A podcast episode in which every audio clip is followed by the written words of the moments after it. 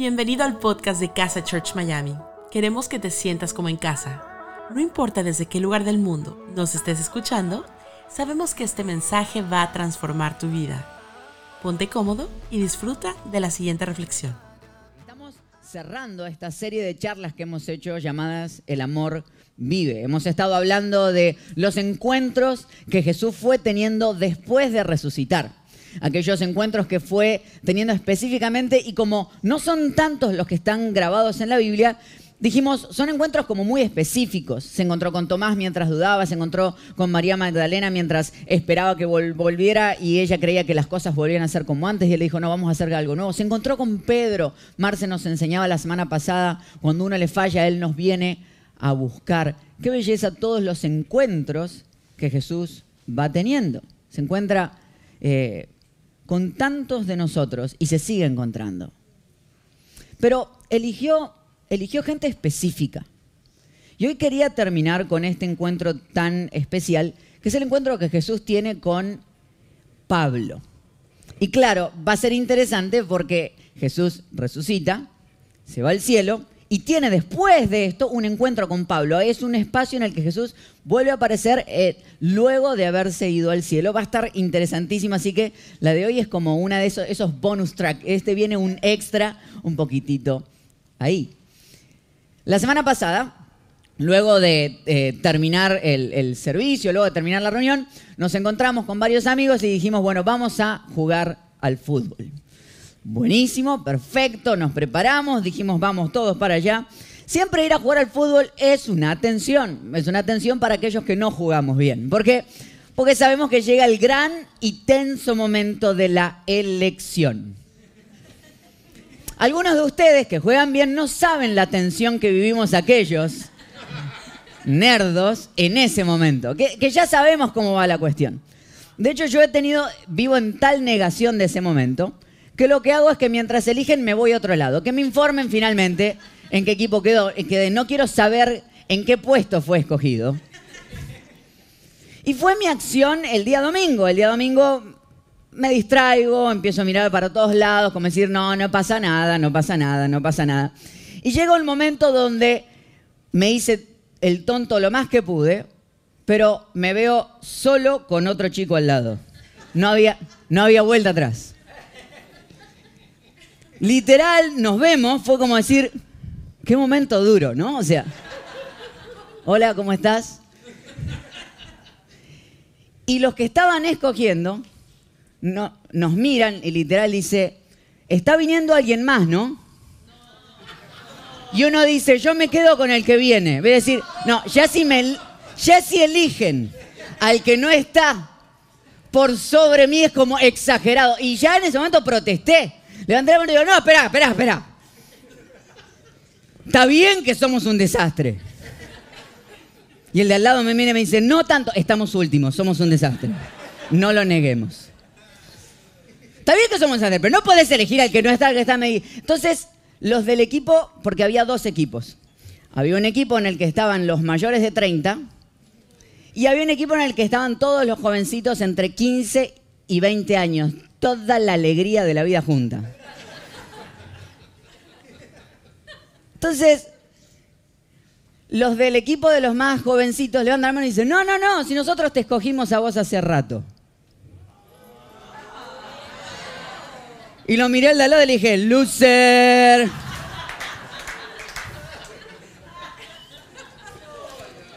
Qué bueno esto. Pero viste cuando estoy acercándome y miro todo el equipo, están todos musculosos, marcados, corriendo. ¿Viste? Digo, ¿qué hago yo acá? ¿Cómo llegué a este espacio? ¿Cómo me escogieron a mí y para qué me quieren? Hay veces que cuando veo la gente que Jesús fue escogiendo, hay veces que me genera lo mismo. Digo, ¿cómo escogiste a ese y para qué lo querés? De hecho, el caso de Pablo tal vez sea uno de los casos más excepcionales. Porque hoy quiero hablarte de esto. La enseñanza de hoy se llama No te falles. No te falles. Hoy quiero hablar un poco de a quiénes fue escogiendo Jesús y qué buscaba en ellos. ¿Por qué escogió a esta gente para encontrarse? Y quiero que vayamos hoy al encuentro que Jesús tiene con Pablo en el libro de Hechos. El libro de Hechos está justo después de los cuatro evangelios, Mateo, Marcos, Lucas y Juan. En el libro de Hechos. El libro de Hechos cuenta los hechos de la iglesia o del Espíritu Santo con la iglesia después de que Jesús se fue. Dice Saulo, estaba furioso. A Pablo se le llamaba tanto Saulo como Pablo, ¿sí? Entonces lo vamos a encontrar en este caso como Saulo. Saulo estaba furioso y amenazaba con matar a todos los seguidores del Señor Jesús. Sí, lo escuchaste bien. Estamos hablando de Pablo, el que escribió por lo menos más de la mitad del Nuevo Testamento. Una de las personas más influyentes en el cristianismo. Estaba furioso y amenazaba con matar a todos los seguidores del Señor Jesús. Lindo comienzo. Por eso fue a pedirle al jefe de los sacerdotes unas cartas con un permiso especial. Quería ir a la ciudad de Damasco y sacar de las sinagogas a todos los que siguieran las enseñanzas de Jesús para llevarlos presos a la cárcel de Jerusalén. O sea, para ponerlo en contexto, lo hablaba el otro día Gonza en su enseñanza y lo, ponía de manera muy correcta. Pablo no es que estaba enojadito con los cristianos y ponía un post en Instagram cada tanto diciendo estos cristianos que se creen. No, no, no. Los iba, se les metía en la sinagoga, en la iglesia, los sacaba y los mataba. Yo estaba, ya estaba Saulo por llegar a Damasco, cuando de pronto, desde el cielo lo rodeó un gran resplandor como de un rayo. Saulo cayó al suelo y una, vez le di, y una voz le dijo, Saulo, Saulo, ¿por qué me persigues? ¿Quién eres, Señor? preguntó Saulo. Yo soy Jesús, respondió la voz. Es a mí a quien estás persiguiendo. Pero levántate y entra en la ciudad, que allí sabrás lo que tienes que hacer. Los hombres que iban con Saulo se quedaron muy asustados, pues oyeron la voz, pero no vieron a nadie. Por fin, Saulo se puso de pie, pero aunque tenía los ojos abiertos no podía ver nada. Entonces lo tomaron de la mano y lo llevaron a la ciudad de Damasco, y allí Saulo estuvo ciego durante tres días y no quiso comer ni beber nada. Estamos viendo el, el proceso o el momento en el que Saulo o Pablo tiene un encuentro con Jesús. Pablo que termina siendo uno de los escritores más influyentes, que escribe el famoso Todo lo puedo en Cristo que me fortalece, y lo hace desde una cárcel, no preso por haberse robado algo, sino preso por ahora hablar de Jesús. Y que pasó momentos en los que fue hasta apedreado por hablar de Jesús. Había una tortura que se hacía con este tipo de gente que se les ataba las manos y los pies y se los tiraba en un abismo y si la persona lograba sobrevivir a eso, luego se iba sobre él y se le tiraban piedras una por una sobre el cuerpo de esa persona por haber hablado de Jesús. Pablo es, creído que Pablo tuvo que sobrevivir una de esas. ¿Cómo pasa alguien de un extremo al otro? ¿Y por qué Jesús elige a alguien como Pablo? Porque seamos sinceros, ninguno de nosotros lo hubiese escogido. Pablo yo creo que tuvo la misma reacción que tuve yo cuando me escogieron, es decir, ¿por qué me eligen a mí y qué quieren de mí? Están seguros ustedes, muchachos. Y hay algo que me encanta ver, y es lo primero, hay tres cosas que quiero rescatar. Y es que Jesús siempre busca personas en movimiento. Siempre. Jesús elige personas que ya están moviéndose. De hecho, todos los casos que hemos visto y todas las, cuestiones que hemos visto, a Tomás lo encuentra en el proceso de movimiento, a Pedro lo encuentra pescando, a María Magdalena lo encuentra en ese momento tratando de ir a cambiar las vendas después de la cruz. De hecho, Dios hace lo mismo, va y busca a Moisés después de haber matado a alguien, se esconde y lo encuentra y le dice, quiero que hagas esto conmigo, lo va a buscar a David mientras cuida ovejas. Hay una necesidad de Dios en buscar personas que ya están en movimiento. Después hablamos si el movimiento es el movimiento correcto, si están yendo para el lado correcto. Ahora vamos a entrar ahí. pero están en movimiento. Están haciendo algo. Están tomando una acción, como alguna vez me lo enseñaron, las ruedas del carro se corrigen mucho más fácil cuando están en movimiento. Es mucho más fácil hacer girar a alguien cuando ya se está moviendo. Y ese es el problema. Y es que hay veces que somos personas estáticas. Y no nos damos cuenta que a Dios le atrae el movimiento. Le atrae gente que está constantemente buscando hacer algo. Hace un mes y un poquito más atrás eh, nos invitaron junto con, Marce a poder eh, visitar una iglesia en Colombia. Estábamos en Barranquilla y nos llevaron a comer distintas comidas típicas del lugar. Entonces allí paseamos y nos hicieron probar absolutamente de todo. Delicioso, era como decir, wow. Me dieron, este es un pan de bono. Y yo dije como, wow. Y lo comí, fue como, esto es la gloria. Me dice, no, se llama pan de bono. Es decir, me dice, pero es un pan de bono saludable. Y era como decir, wow. O sea, fue como muchísimo por todos lados. Y nos llevaron a comer a un lugar que se llamaba Cocayo. Que yo lo pronunciaba Cocayo. ¿Sí? Porque para mí era así. Entonces, fuimos a ese lugar, fuimos a Cocayo y estábamos comiendo. Me dice, no, esto es esto. Y estábamos comiendo, comiendo. Y en un momento me agarraron como ganitas de hacer pis. Entonces, mucha información, ¿verdad? Pero bueno. Me paro Voy al baño, entro al baño de Cocayo, cierro la puerta, me pongo a hacer pis y mientras, mientras estoy haciendo pis, me doy cuenta que el baño tiene un sensor de movimiento para prender la luz, pero se ve que la extensión del tiempo de luz no es demasiado. Entonces, mientras yo estaba haciendo pis, se me apagó la luz. Entonces me tocó empezar a hacer esto mientras...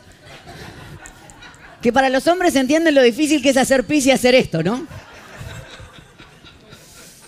Entonces me tocaba hacer así y mientras hacía pis tenía que hacer este movimiento. Y mientras me quedaba quieto se me apagaba la luz, se me apagó como tres veces. Fue un desastre. Perdone a la gente de Cocayo, fui yo, por si las dudas. Pero... Hay cosas que se activan cuando te mueves y yo creo que Dios se activa cuando tú te mueves. Yo creo que Dios está esperando a que tú des los primeros pasos. Que así como todo lo que está quieto está tendencioso a quedarse quieto, aquellas cosas que están en movimiento pueden ser redirigidas y llevadas al movimiento que Dios quiera llevarte. Hoy estoy con las frases típicas pero hay una que me encanta que la entendí hace poco, que es, los melones se acomodan en el camino. No sé si alguna vez la escuchó. Yo cuando la escuchaba era como decir, ¿qué significará los melones se acomodan en el camino? Entonces me explicaron, decir, bueno, cuando uno los pone en el camión, en la parte de atrás y pones todos los melones, no los puedes ubicar, pero en el camino, con el movimiento, se van acomodando. Hay cosas que toman forma mientras las vas probando. Y hay cantidad de gente que está tan quieta con sus sueños. Y es esa gente que siempre te cuenta las mismas cosas. Y te cuenta los mismos sueños. Y te dice, un día voy a hacer esto. Decís, ¿y cuándo es ese día? No, no lo voy a hacer, ya va a ser, es una idea que va a cambiar el mundo. Decís, bueno, pero ya quedó vieja. ¿Y por qué no probamos las ideas nuevas? Porque nos da miedo, porque tenemos miedo al fracaso, porque es mucho más fácil hablar de los sueños que vivirlos. Es tan complejo el quedarnos quietos en los espacios, porque hay cosas que suceden solamente cuando te mueves. Y Jesús y Dios siempre han buscado personas en movimiento. Pablo ya se estaba moviendo. Pablo estaba en una pasión de encontrar gente que tiene la búsqueda de hacer algo. Pablo estaba en esta búsqueda de, está bien, defender lo que él creía correcto, al punto de encontrar a los cristianos y matarlos, pero estaba en movimiento. Como dicen en algún punto, sí se puede enseñar habilidades a un apasionado, pero no se puede enseñar pasión a un habilidoso. Y hay algo y una palabra que es pasión, que en otras versiones es traducida como celos es el celo por lo que estás haciendo. Si algo que Pablo tenía era pasión por lo que hacía. Era ardor del alma por las cosas que estaba haciendo. Hay gente que tiene la capacidad de ser apasionado en absolutamente todo lo que haga. Y Dios busca gente apasionada, gente que ya se está moviendo, gente que ya lo está intentando, que no está diciendo cuando todo esté listo, ese día me muevo, sino que pueden tomar el paso de empezar a intentar y Dios te encuentra en el camino. Es pasión. Porque no importa cuánta habilidad tengas, si no eres apasionado, no ha, nada, no ha de suceder absolutamente nada. Pero fíjate qué interesante. Si tuviéramos que escoger, y si estuviéramos buscando como, ok, Jesús, vamos a buscar a la persona que va a llevar el mensaje, no solamente a los judíos, sino que va a expandir tu mensaje a todas las personas que se llaman gentiles, que son todos aquellos que no son judíos. ¿A quién escogeríamos? Y Jesús viene mirando y de repente encuentra un loco que está persiguiendo a los cristianos para matarlos. Y dice, este. Por acciones no lo elegís nunca. Pero qué interesante que Jesús siempre se enfoca más en quién eres que en lo que estás haciendo. Hay gente que se autodescalifica por sus acciones, que te dicen, no, jamás Dios, jamás posaría sus ojos sobre mí. Y lo interesante es que Dios no se deja engañar por tus acciones. Dios sabe exactamente quién eres y la identidad que tienes. Jesús busca a Pablo porque sabe quién es Pablo. Sabe la pasión que tiene. Sabe la formación que tiene. Pablo fue educado en las universidades más importantes preparado entre griegos, entre romanos, tiene educación suficiente para estar en Jesús dice, yo quiero utilizar absolutamente todo lo que tienes y todo lo que eres. Quiero esa identidad que puse en ti, usarla para algo. Y qué belleza, que más allá de las acciones, Jesús siempre fue que la identidad está por arriba de la actividad que quien eres es más importante que lo que haces. Que las cosas que estás haciendo no te descalifican. Por eso nos encanta cuando cantábamos hace un rato decir, Dios dice que soy bueno. Me dice, pero si viera las acciones mías no diría lo mismo. Es que Dios no está mirando tus acciones, está mirando quien realmente eres. Nuestra tarea no es contarte todo lo que no eres, sino recordarte quién fuiste creado para ser originalmente. Nuestra tarea no es empujar sobre ti todas las cosas que estás haciendo mal, sino todo el potencial que hay en tu vida si puedes pegarte a la identidad que se te fue dada. Que entiendas de que nunca la idea de Dios o la idea de Jesús es borrar quién eres. Cualquier institución o relación que quiera borrar, tu identidad no es de Dios. Porque de hecho si lo vemos y si lo pensamos juntos, la Biblia, te, voy a contar un, detalle. Hace un tiempo cuando se, estudia, se estudiaba la Biblia, se estudiaba como el proceso por el cual fue escrita. Y al principio se creía que la Biblia había sido escrita por un dictado místico. Básicamente, que los escritores estaban como en trance Dios entraba en ellos y empezaban a escribir. Rápido nos dimos cuenta que no. ¿Por qué? Porque cuando vos vas leyendo la Biblia, vas encontrando las personalidades de cada uno de los autores. De hecho, vamos a agarrar solamente los primeros cuatro, los primeros cuatro libros del Nuevo Testamento, que son los Evangelios Mateo, Marcos, Lucas y Juan. Son cuatro autores distintos, hablando la misma historia que la historia de Jesús, desde cuatro perspectivas distintas. Mateo le escribe a los que son específicamente judíos. Mateo se encarga de detalle. Mateo era contador. Y lo que hacía es decir, este vino este y después vino aquel y después vino aquel y quiero comprobarte que él era el Hijo de Dios y van mezclando todas las cosas. Marcos no era discípulo de Jesús, pero es el que se escribe en velocidad. El libro de Marcos es la historia de Jesús a la velocidad de la casa de papel. Es historia tras de historia, tras de historia, tras de historia, tras historia. Es una cosa de sana, resucita, viene, sale, va, saca la es una locura. lo ves a Lucas, Lucas era médico.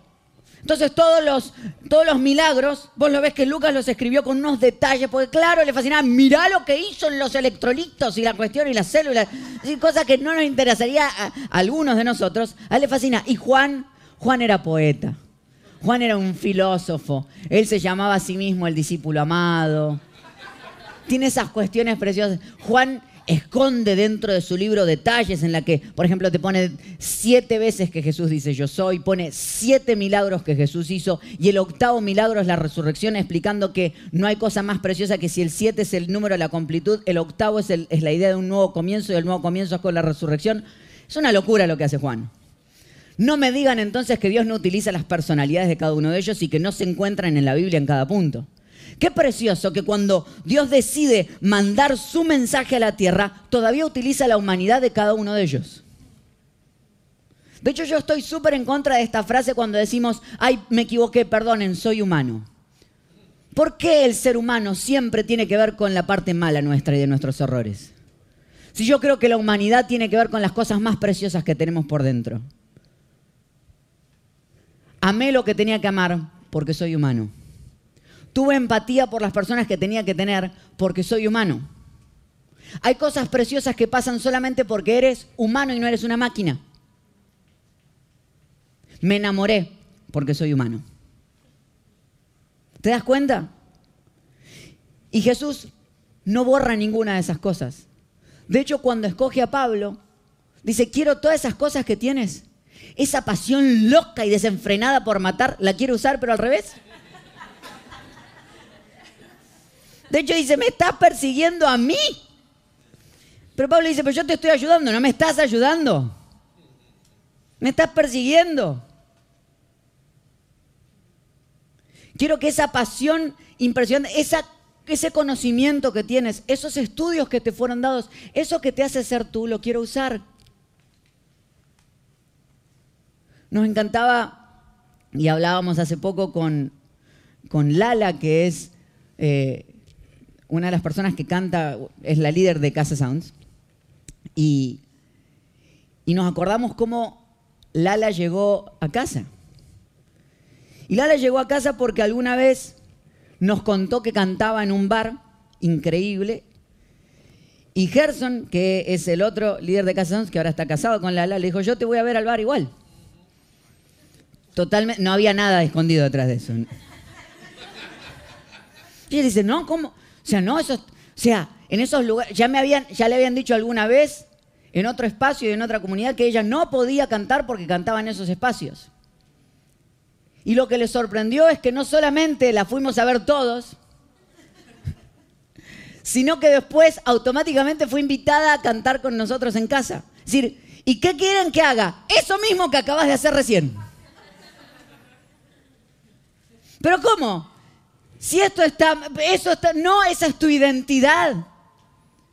Esos dones que te fueron dados, esos talentos que te fueron, esa risa que tienes, esa sonrisa, esa capacidad de amar a los demás, esa ternura que Dios te dio.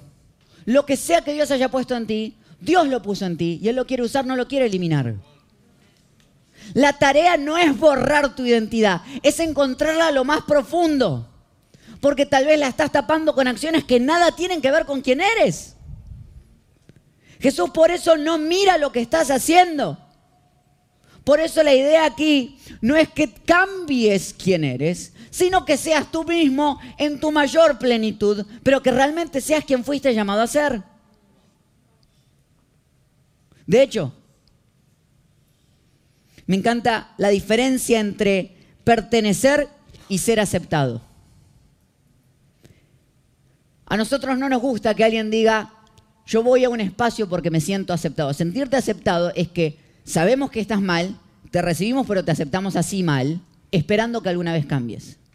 Pertenecer es, puedes pertenecer aquí, no necesitas cambiar.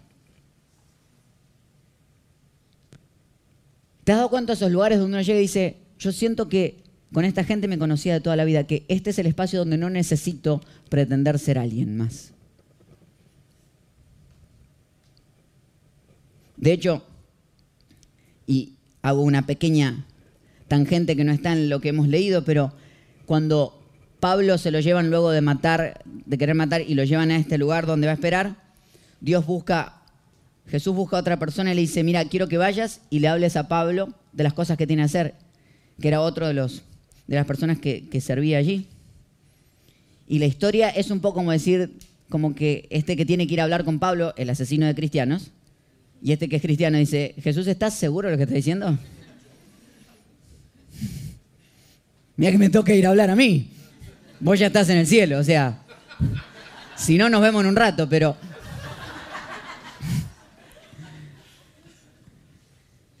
Qué locura.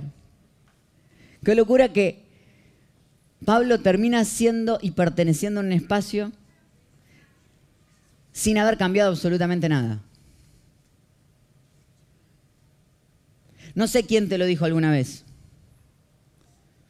pero lo que tú eres en tu identidad más profunda es lo más precioso que Dios te regaló y no necesitas cambiarlo. No sé qué es, pero hay algo dentro tuyo que Dios quiere ver que siga brillando. Y cualquier relación o institución que quiera cambiarte eso está en contra de lo que Dios está haciendo en tu vida. Y quiero terminar con este pensamiento. Versículo 4.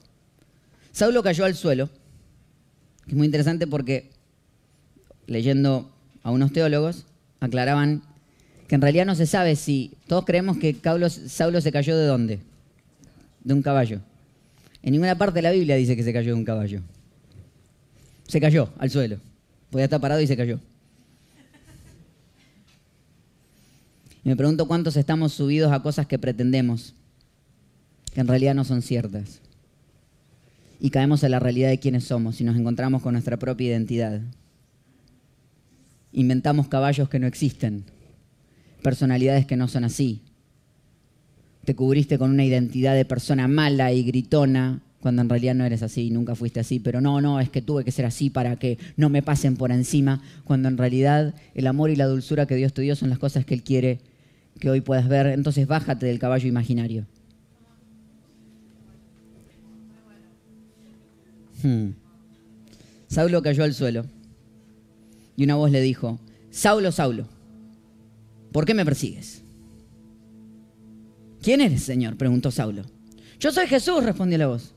Es a mí a quien estás persiguiendo.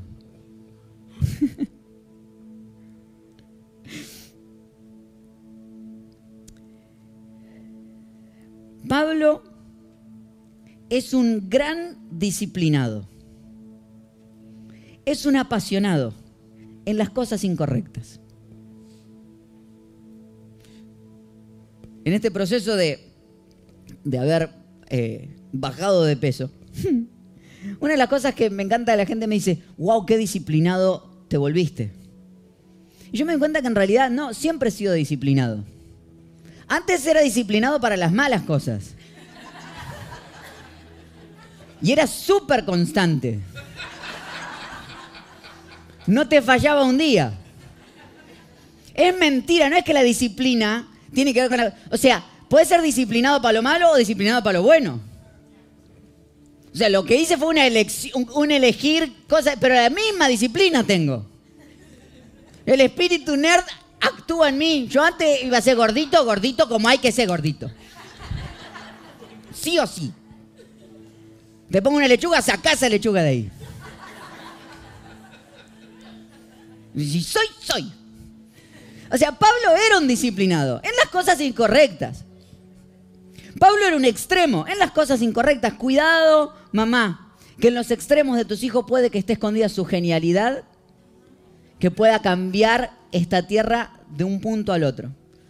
Porque son los extremos maduros que cambian este mundo.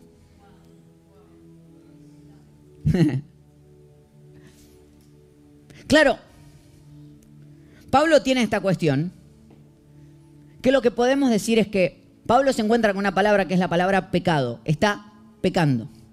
¿Y sabes qué, qué, significa una de las definiciones en hebreo de la palabra pecar? Es fallar al blanco. Es errar el objetivo. Es no entender cuál es el propósito de tu vida y hacer cosas que están fuera de quien fuiste creado para hacer. Es ir en contra de tu objetivo y propósito sobre esta tierra.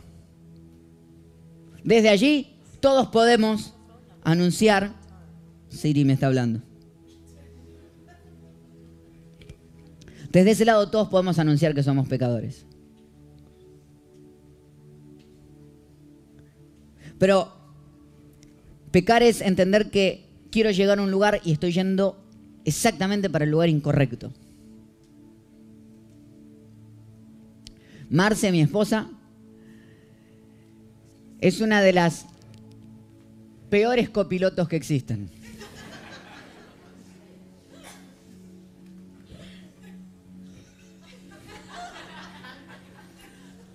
Mi amor, avísame cuándo hay que girar. Sí, sí, claro.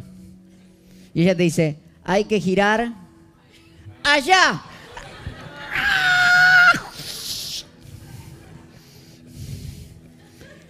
Histórica, es así siempre, todo el tiempo. El giro era allá. Está cinco líneas para el otro lado. Es imposible.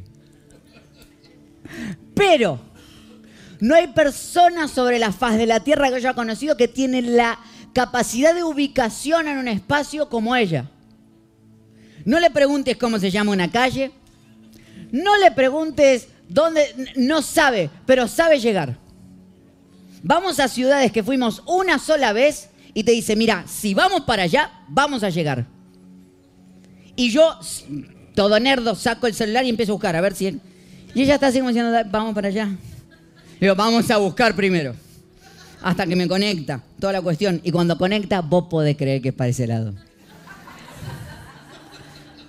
Obviamente trato de hacerle el camino un poquito distinto, como para no darle la, razón tanto. Yo todo lo contrario, yo soy de los que entra a la gasolinera y soy capaz de salir para el lado contrario para el que iba. Y escucharla decir que ella me dice, va, está yendo al revés. No, no, es para allá. No es para allá ese. Es para allá. Y en silencio se escucha que el GPS dice, recalculando. Y no dice nada, hace silencio. Y sonríe tierna y pequeñamente como...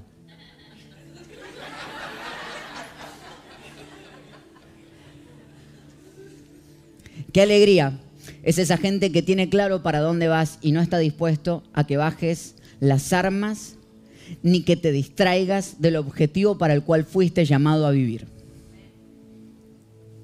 Porque pecar es no darte cuenta dónde tienes que ir y empezar a hacer cosas que van directamente en contra de la persona que fuiste llamado a ser. Pecar es justamente eso, es y, a mí me cae mal la frase cuando la gente te dice, no, no, no, no. Desde chiquito me pasó, al estar tantos años en iglesia, escuchar gente que decía, no, yo no, yo no hago eso porque Dios no me deja.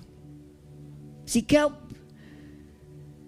qué respuesta más ingenua, más tonta. Como que no hago cosas para no ofenderlo a Dios. Yo entiendo que, ¿viste cuando dice, le fallé a Dios. Es que la falla a Dios es una falla directa a mí mismo. Es cuando yo no hago cosas, no porque le fallo a Él, es porque me estoy fallando a mí. Jesús se para delante de Pablo y le dice, está yendo al revés. Te están fallando. No es por ese lado. No es fallar a Dios. Es fallar a quien fuiste creado a ser y hay mucha gente en esta tierra que aburre porque se vive fallando todo el tiempo. Y porque Me encanta porque muchos años me tocó ser el pastor de jóvenes de casa. Y una frase que se había puesto muy de moda cuando yo era pastor de jóvenes era YOLO. Que era You only live once. Solo se vive una vez. Que creen que es la frase de un rapero. Pero había unas cantantes antes que decían, solo se vive una vez. Es, es viejísimo. Las azúcar moreno.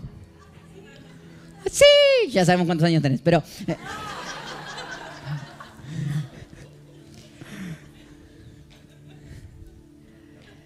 Pero dicen, y con la frase solo se vive una vez, la idea era hacer, haz lo más estúpido que puedas hacer porque solo se vive una vez.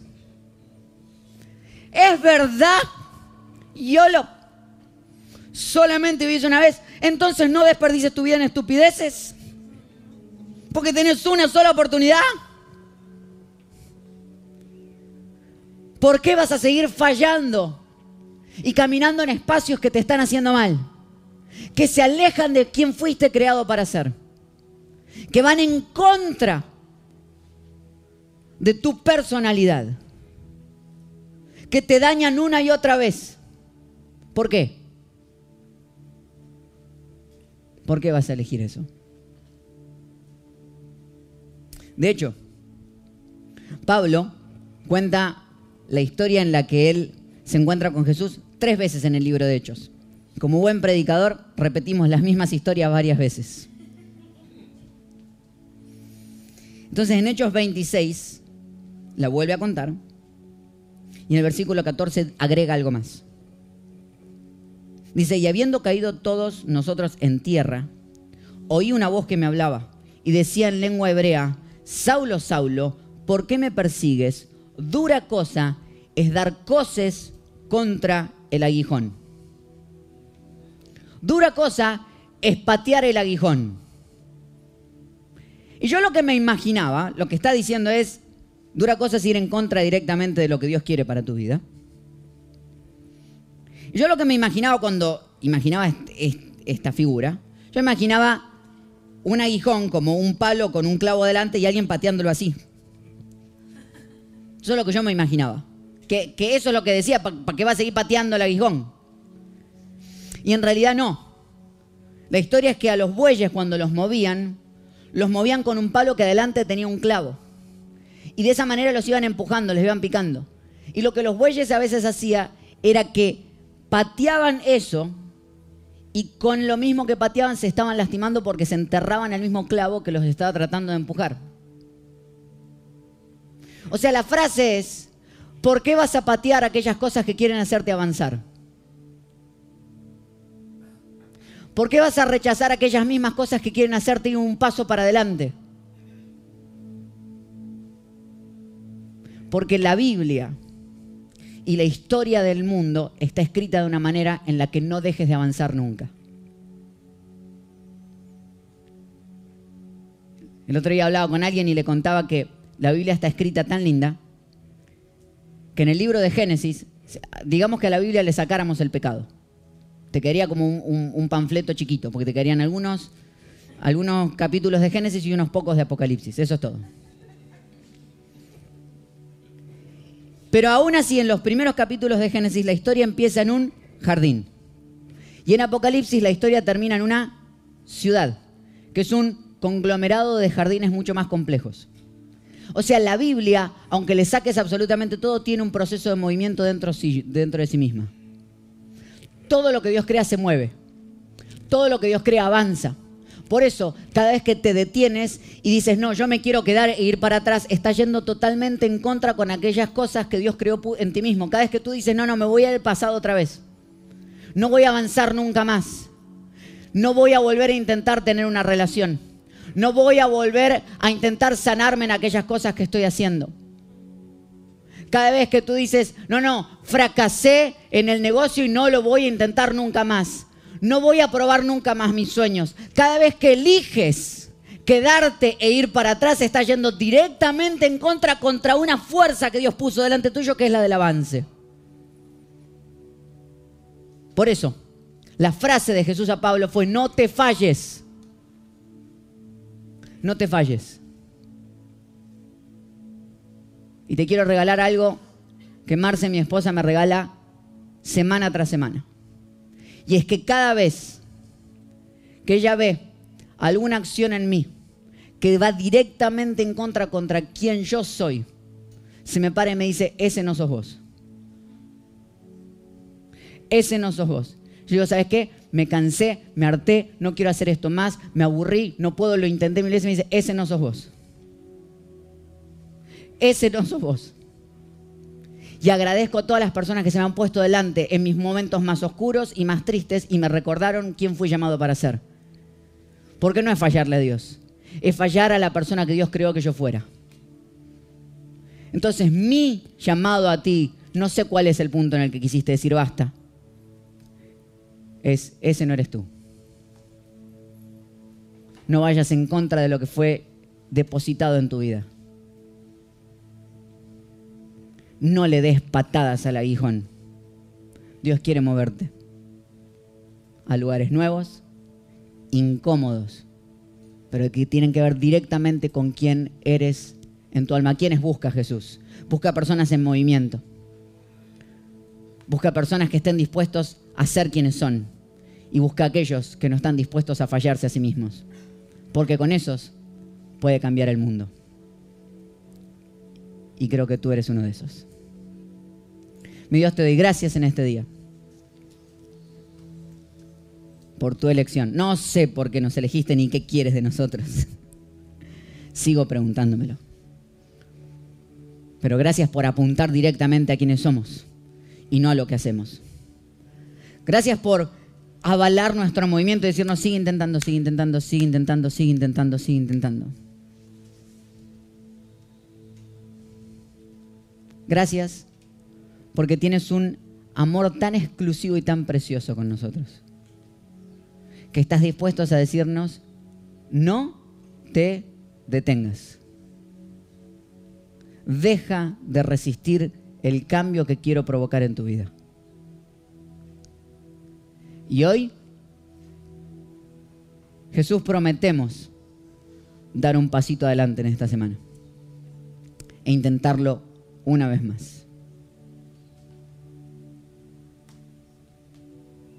Esta semana no nos vamos a fallar y en el proceso no te vamos a fallar a ti. Te damos gracias, Señor, en el nombre de Jesús. Amén y amén.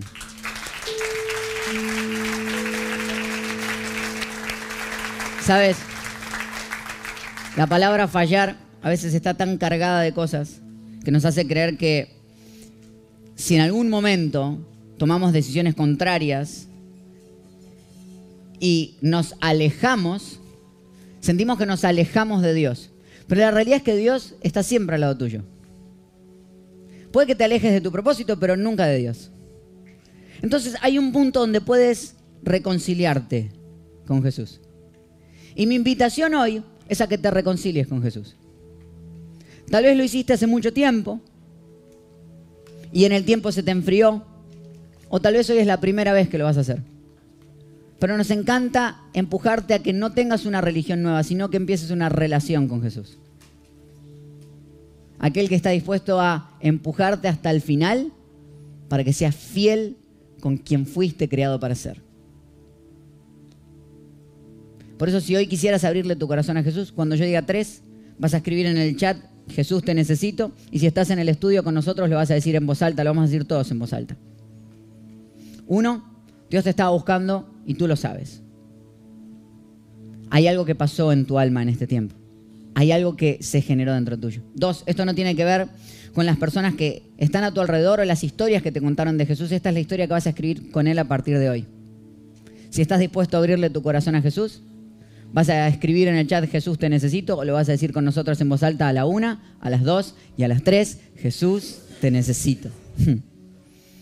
Y mientras el chat se inunda de, personas haciéndolo y el estudio lo dijo una voz, me encantaría guiarte en esta primera conversación que vas a tener con Jesús.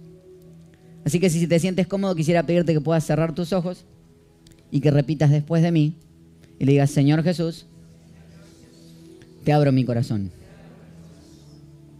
Recibo tu amor, tu perdón y tu compañía. Te necesito. En tu nombre. Amén Y le damos un fuerte aplauso a las personas que tomaron esta decisión en el día de hoy. Gracias por habernos acompañado en esta enseñanza de Casa Church Miami. Esperamos que haya sido de mucha ayuda. Te invitamos a que lo compartas en tus redes sociales y que nos dejes tus comentarios.